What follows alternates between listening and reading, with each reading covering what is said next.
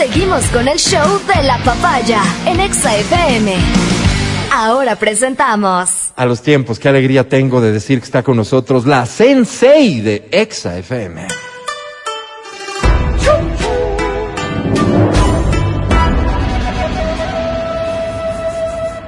Ella es Verónica Rosero.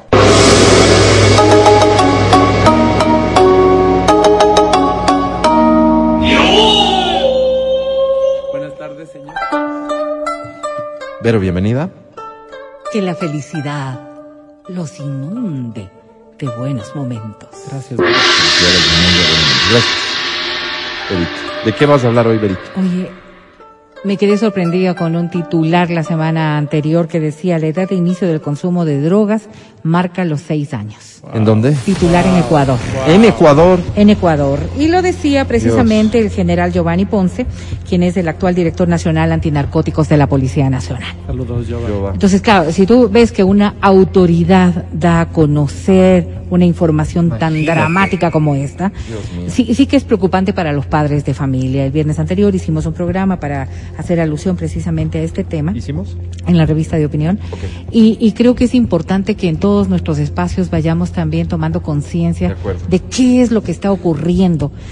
En una sociedad en la que poca atención le ponemos a temas relacionados con los niños. Oye, de ser Hablamos- un país, nos han dicho las autoridades, de tránsito de drogas, nos hemos convertido en un país de tránsito y consumo. Así es. Y es lamentable, ¿no? Y es lamentable la- las cifras cómo van dando, dando cuenta de la cantidad de droga que se está vendiendo en nuestro país y por ende consumiendo. Sí, eh, en lo que tiene que ver con las incautaciones, diríamos que las cantidades de droga que han sido recuperadas por la Policía Nacional suman bastante.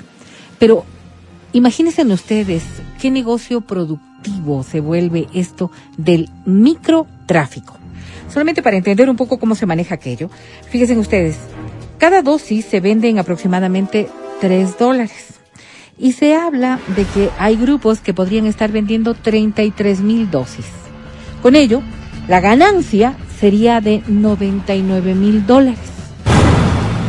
Esto Repite, repite, en lo de la cocaína, por ejemplo, ¿no? Dicen que, que, que la, cada dosis se vende en 3 dólares, que se observa que se van comercializando alrededor de 33 mil eh, dosis y la ganancia vendría a reflejarse en 99 mil dólares. Ahora, de un kilo, de un kilo que cuesta entre 2 y 3 mil dólares, dependiendo de la calidad de, de, de- de aquello, se pueden obtener 10 mil dosis.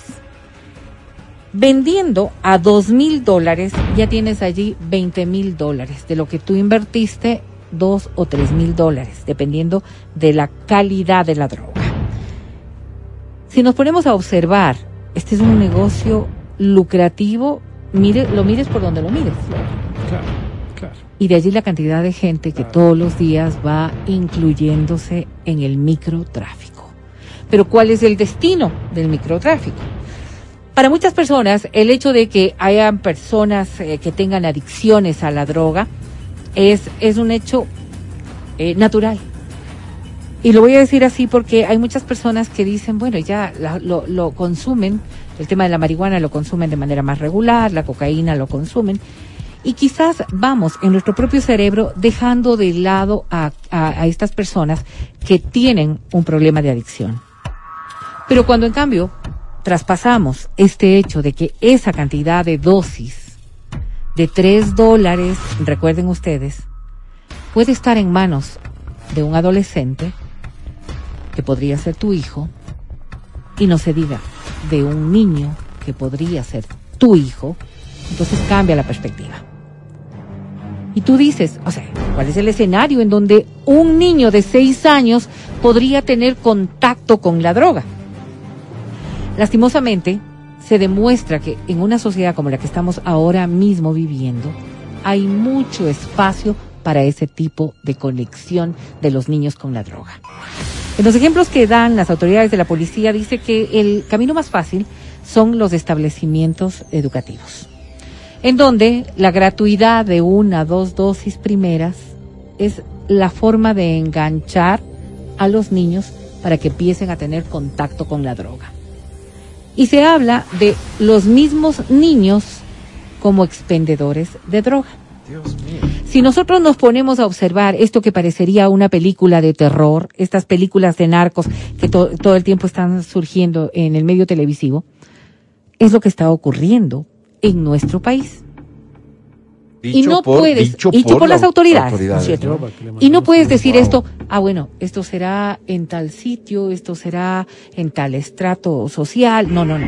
Estamos hablando de que lamentablemente esto puede llegar a cualquier centro de educación, puede llegar a cualquier nivel socioeconómico, porque buscar mercado para un negocio tan lucrativo como el que acabo de describir es la tarea que se han impuesto ahora quienes se dedican al microtráfico.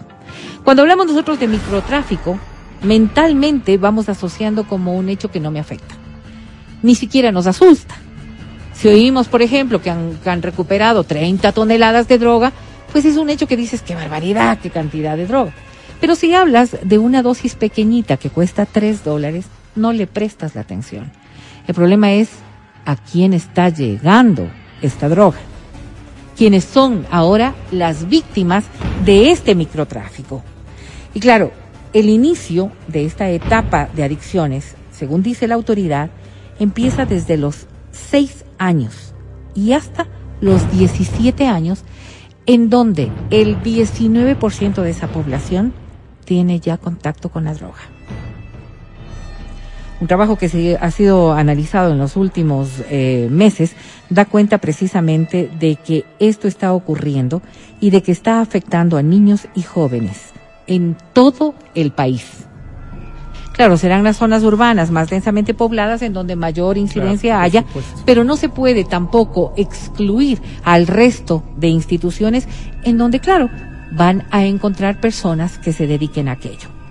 ¿Cómo nos damos cuenta entonces nosotros, como padres, si es que hay un uso de drogas? Si nosotros mismos no estamos evaluando que esta pueda ser una posibilidad. Si tú ves a un niño que está entrando a primero de básica, segundo de básica, tercero de básica, lo ves absolutamente lejano a esta posibilidad de tener contacto con la droga. Quizás a un adolescente tú dices, bueno, el círculo, el medio, los amigos, pero no es así. Y este sí es un hecho que debería preocuparnos. Cuando nosotros hablamos de adicciones, en el caso de los niños, esto es mucho más notorio. Y la sintomatología debería ser una señal de alerta. No negarnos a la posibilidad de que esto puede pasar, sino más bien advertirnos de que podría ocurrir. Los síntomas emocionales, por ejemplo, ansiedad, irritabilidad, un estado de ánimo cambiante, que a veces simplemente lo señalamos como una eventualidad de un puber, de un niño adolescente Claro, o, o- o- o de un niño que está en desarrollo. Dice, ay, no, es que está, es irritable porque, lo hacíamos antes, está en la edad del burro. Y lo justificábamos de alguna manera. Pero esta irritabilidad, este ánimo cambiante, esta dificultad para concentrarse, otro de los hechos que también se da mucho en una etapa con la- como la que estamos viviendo ahora niños que estaban antes en escuelas presenciales y que ahora están combinando esta nueva metodología, podrán tener también, digo yo, una capacidad eh, poco lenta para poder concentrarse porque están retomando todas sus vivencias. Pero que no te vaya a dejar esto sin la preocupación, más, más que preocupación, sin estar pendiente de lo que vaya a ocurrir con tus hijos. Hay síntomas fisiológicos, sin embargo las náuseas, los vómitos, los dolores de cabeza, cierto tipo de taquicardias, dolores musculares, alteración del sueño. Otro de los síntomas que es recurrente en los jóvenes y en los adolescentes, que en efecto fisiológicamente se da por los cambios hormonales que se producen, las alteraciones en la alimentación.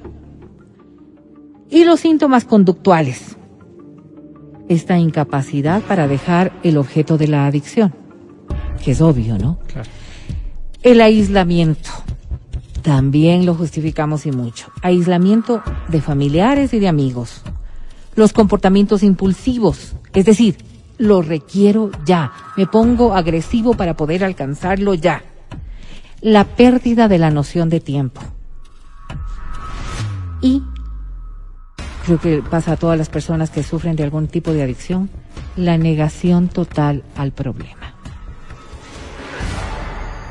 Si nosotros vamos conjugando algunos de estas sintomatologías, podríamos tener cuadros de, de niños que tienen problemas de adicciones a los videojuegos, que tienen problemas de adaptación a la escuela, que tienen problemas también de, de cualquier otro tipo de problema social que se pueda dar. En efecto, el bullying podría ser uno de ellos pero que esto no te desvíe también de preocuparte sobre algo que sí está ocurriendo en nuestro país Oye, y que lastimosamente ahora la autoridad de evidencia se da desde muy tempranas edades. No, es que es alarmante. La edad de iniciación es realmente parece de locos. Ni siquiera en las películas que tú referías hemos visto una situación de este tipo. Eh, ¿Cuánto podrá haber incidido todo lo que la pandemia provocó en cuanto, por ejemplo, a cuadros de ansiedad, depresión, al hecho de que, pensemos en adolescentes sobre todo, hayan buscado ayuda en drogas? o hayan sido presa más fácil de la persona que le sugirió, mira con esto, te vas a sentir mejor, qué sé yo. Lo que yo te puedo decir es que tengo, tuve la oportunidad de hacer una entrevista a una persona que, que utilizaba drogas, creo que ya 15 años. Entonces le hice una entrevista eh, para ver qué, qué pensaba con relación al, al- al tema, ¿no? Entonces le dije, oye, ¿quiénes son tus dealers? ¿Quién te provee? Tengo una lista gigante, una lista enorme. Si no puede uno, puede otro. ¿Y qué- quiénes son estos? ¿Cómo son? ¿Quiénes son los que proveen? Personas como vos y yo que estudian en la universidad, otro tendrá un trabajo en, en una institución, otro, o sea, son personas comunes y corrientes. O personas que se dedican únicamente a esto, ¿no? No es la imagen esa que tenemos del... Del tipo malo. Del mal que- encarado No, no, que- no, no, no, no, no. Gente que quiere, entre comillas, redondear el sueldo. Entonces sí, me puedo meter mil dolaritos, mil quinientos más haciendo esto entre mi grupo de amigos, o sea, eso sí. Y Entre dije- gente dije, conocida. ¿podría yo, ¿Podrías eh, recomendarme uno, por ejemplo? O sea, si yo entro en el, en el tema del consumo, ¿podría recomendarme uno? Claro, pero tendría que hacerlo yo. Porque me imagino que así entra la policía, ¿no? La policía entrará así. Entonces tengo que hacerlo yo, yo certificarte. O sea, yo decirle a mi dealer, mira, él es de confianza, es de amigo mío. Wow. Pero, Claro. pero con una facilidad bárbara, ¿no? ¿Y en cuánto tiempo está? Ah, depende, pues, donde estén. Por ejemplo, yo tengo, yo utilizo Telegram para esto. Decía él. Y así sé quién está más cerca. Imagínate, entonces tener una lista, dices a ver quién está más cerca ahorita, está el persona. Entonces, pa. Qué fácil, ¿no? Y que fácil, con esa misma fac- facilidad es con la que cierto grupo de enganchadores van también introduciendo a estos jóvenes, a estos adolescentes. Eh, la información daba cuenta precisamente de aquello, de que son los propios menores los que dentro de las instituciones expenden, porque no es que un adulto entra a proveerte de la droga, habrán escenarios y escenarios, ¿no? Pero hay muchos casos en donde grupos de adolescentes son quienes te distribuyen allí.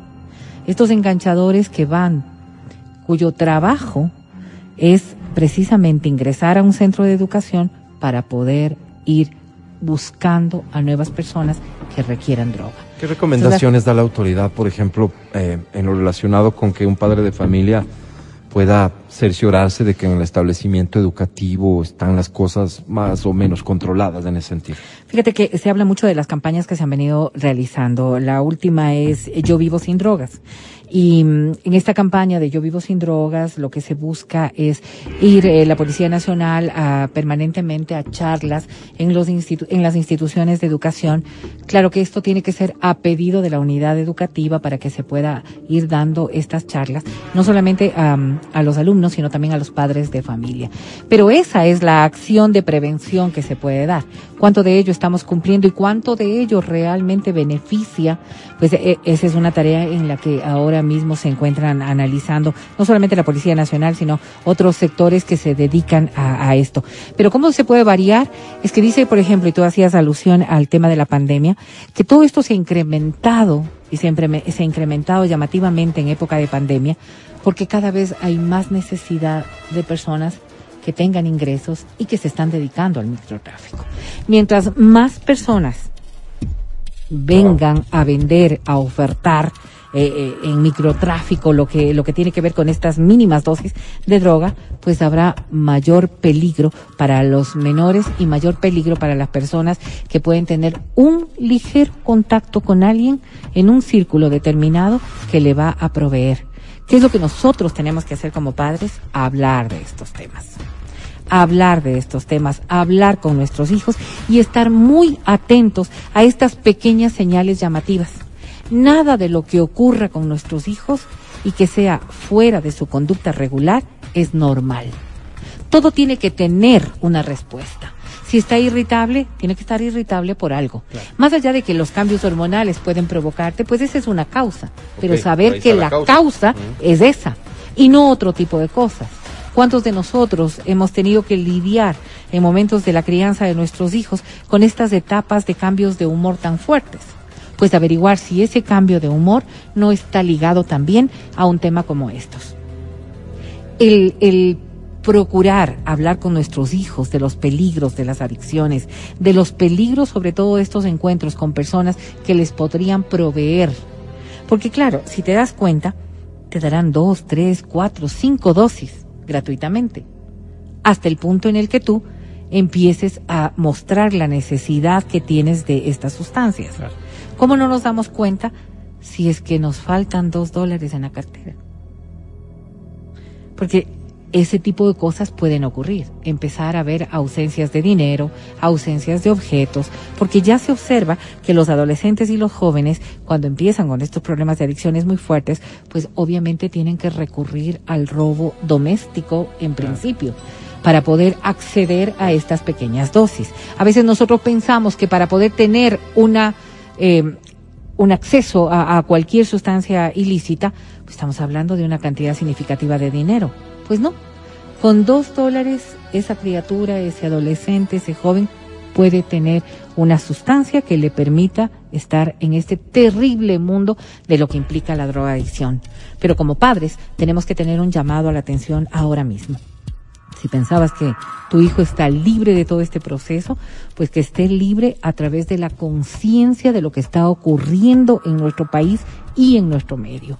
Son charlas que no se pueden postergar son acciones que hay que tomar y que nos corresponden a nosotros hacerlo en nuestros hogares y obviamente exigir de las autoridades un mayor cumplimiento. Súper alarmante, Vero, lo, lo, que nos compartes hoy, pero muchas gracias, tan necesario.